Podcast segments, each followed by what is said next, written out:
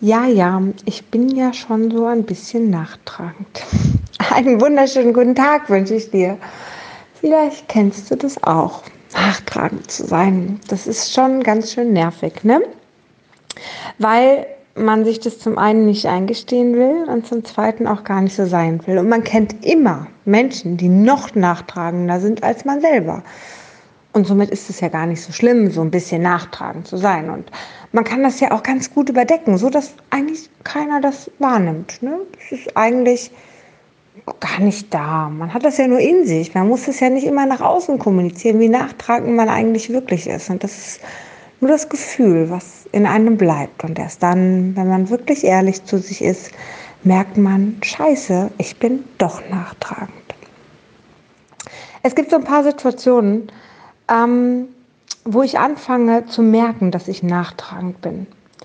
Und zwar sind das Situationen, die meistens mit meinen Kindern zu tun haben, mit meiner Familie oder auch mit unserer süßen Hündin. Und genau damit hat es angefangen. Wie bewusst es mir auf einmal wurde, wie sauer ich war, wenn das mit dem Stubenrein am Anfang nicht geklappt hat. Und ich hätte mich da den ganzen Tag ja dran aufhalten können, doch der Hund kann da gar nichts für. Und vor allen Dingen, also selbst wenn er was dafür kann, aber der Hund vergisst es ja relativ schnell wieder. Das heißt, ich kann in dem Moment schimpfen, aber alles, was danach ist, hat der Hund keinen Bezug mehr dazu. Das heißt, es bringt gar nichts, mich daran festzuhalten. Und deswegen den Hund den ganzen Tag zu bestrafen, was für ein Blödsinn. Und auch natürlich an Kindern merkt man das, denn Kinder fangen an, auch nachtragend zu sein.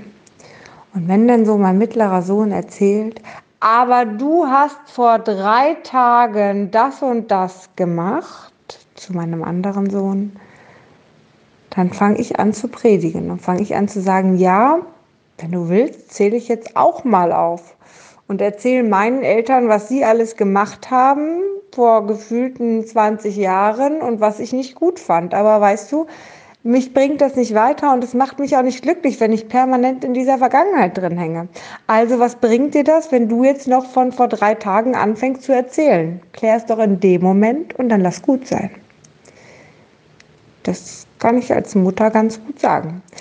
Doch egal, ob ich das als Mutter sage oder einfach als Coach, Trainer, Heilpraktiker, was auch immer, dann muss ich das auch selber leben. Und dann kann ich nicht dieses Gefühl still heimlich in mir drin lassen, wo ich aber auch nachtragend bin. Das geht nicht. Das heißt, ich muss an mir selber arbeiten. Das heißt, ich muss finden, warum ist es da und wie kann ich das bearbeiten. Und natürlich kann ich das verdammt gut mit einer Journey. Und so, doch gerade sind einfach alle Kollegen krank. Also muss ich mir mal spontan andere Gedanken machen und fange an, das Ganze zu hinterfragen. Und vielleicht hast du es auf meiner Webseite schon gelesen einfach mal all diese Fragen, die ich mir so gestellt habe und die ich beantwortet habe. Und ich möchte jetzt nur mal darauf eingehen, was ich über das Gehirn geschrieben habe. Nämlich, unser Gehirn ist ganz schön schlau. Unser Gehirn bekommt 2000 Reize pro Sekunde und reduziert auf sieben herunter. Wie wahnsinnig ist das denn?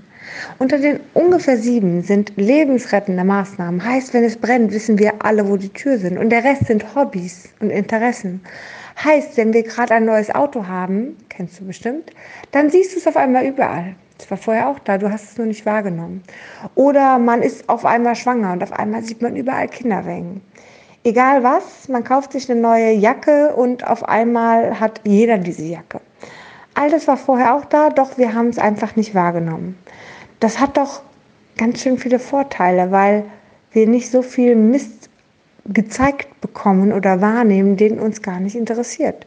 Stell dir vor, du müsstest pro Sekunde aktiv, bewusst aus 2000 Reizen selektieren. Das ist so wie am Wühltisch bei, äh, ich sag, darf ich, eine Marke, darf ich eine Marke sagen?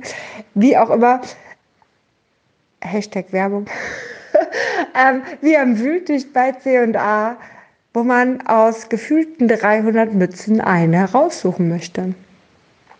Ich hasse übrigens Wühltische, ich benutze sie nicht. Aber genau das ist es doch. Stell dir vor, du musst jede Sekunde aus 2000 Mützen eine raussuchen. Da wirst du doch wahnsinnig. Da hast du doch gar keine Zeit mehr für was anderes. Ja, und so selektiert unser Gehirn. Oder wenn du abends, vielleicht kennst du das, manche gucken kein Fernsehen mehr, ich auch selten. Doch wenn man jetzt abends dann mal Fernsehen gucken will und man muss, man seppt von Programm zu Programm hin und her, um mal zu finden, wie nervig das denn doch ist, bis man dann erstmal was gefunden hat. Stell dir vor, der Fernseher wird das automatisch tun. Wie toll wäre das denn? Also, das macht unser Gehirn, das ist sensationell. Genauso wie es Gewohnheiten speichert. So wie beim Autofahren. Beim Autofahren, wir wissen doch gar nicht mehr, was wir zuerst bewegen. Rechte Hand, rechter Fuß, linker Fuß, Lenkrad, gucken, blinken, sonst was. Wir wissen es doch gar nicht mehr. Ganz im Ernst. Zeitweise wissen wir gar nicht mal, wie wir irgendwo hingekommen sind, weil wir auf einmal da sind. So, das ist toll. Wir fahren auf Autopilot. Bei so vielen Sachen fahren wir auf Autopiloten. Das ist sensationell toll, weil unser Gehirn eine Gewohnheit hat, die es automatisch abfährt. Wir machen es uns mit Gewohnheiten leichter. Ich weiß, es gibt auch negative Gewohnheiten, reden wir nicht drüber, aber es gibt auch viele positive. All das spielt unser Gehirn automatisch ab. Das ist doch sensationell, dass es das tut, oder? Stell dir vor, wir müssen das machen. Da haben wir vier Wühltische, vier Wühltische mit Mützen und müssen aus vier Wühltischen, ne, zwei Hände, zwei Füße, im gleichen Moment eine Mütze raussuchen. Da werden wir wahnsinnig. Versprochen. Da denkt man so an die erste Fahrstunde, ne? wie man nicht vorwärts gekommen ist und dachte, jetzt läuft's und was war dann? Nein, doch wieder abgesoffen, der Wagen.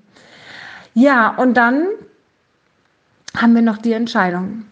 Denn unser Gehirn trifft sieben Sekunden, bevor wir denken, eine Entscheidung. Es gab einen Test, ähm, und zwar ist jemand in eine Röhre geschoben worden mit Elektroden am Kopf und der Aufgabe, sobald er sich entschieden hat, rechts oder links, direkt auf den Knopf rechts oder links zu drücken.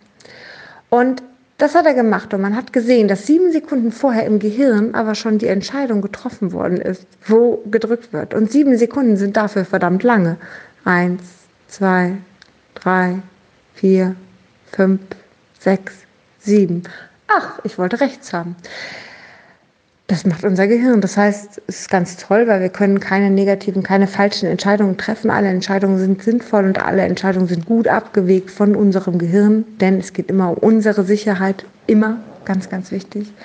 Und somit, und das war das Entscheidende, macht unser Gehirn eine tolle Leistung. Das heißt, ich kann ihm vertrauen. Das heißt, wenn mein Gehirn mich schützen möchte, kann ich vertrauen, dass es das automatisch tut und muss nicht bewusst in dem Gefühl von nachtragend sein hängen, damit ich die Erfahrung nie wieder mache. Ich hoffe, ich habe dir damit einen Impuls gegeben und ich hoffe vor allen Dingen auch, dass ich nicht zu wirr war. Schreib mir sehr, sehr gerne deine Meinung dazu über Instagram, meine Webseite, wenn du hast, auch gerne über WhatsApp. Ich freue mich sehr darüber und wünsche dir jetzt einen wunderschönen Tag.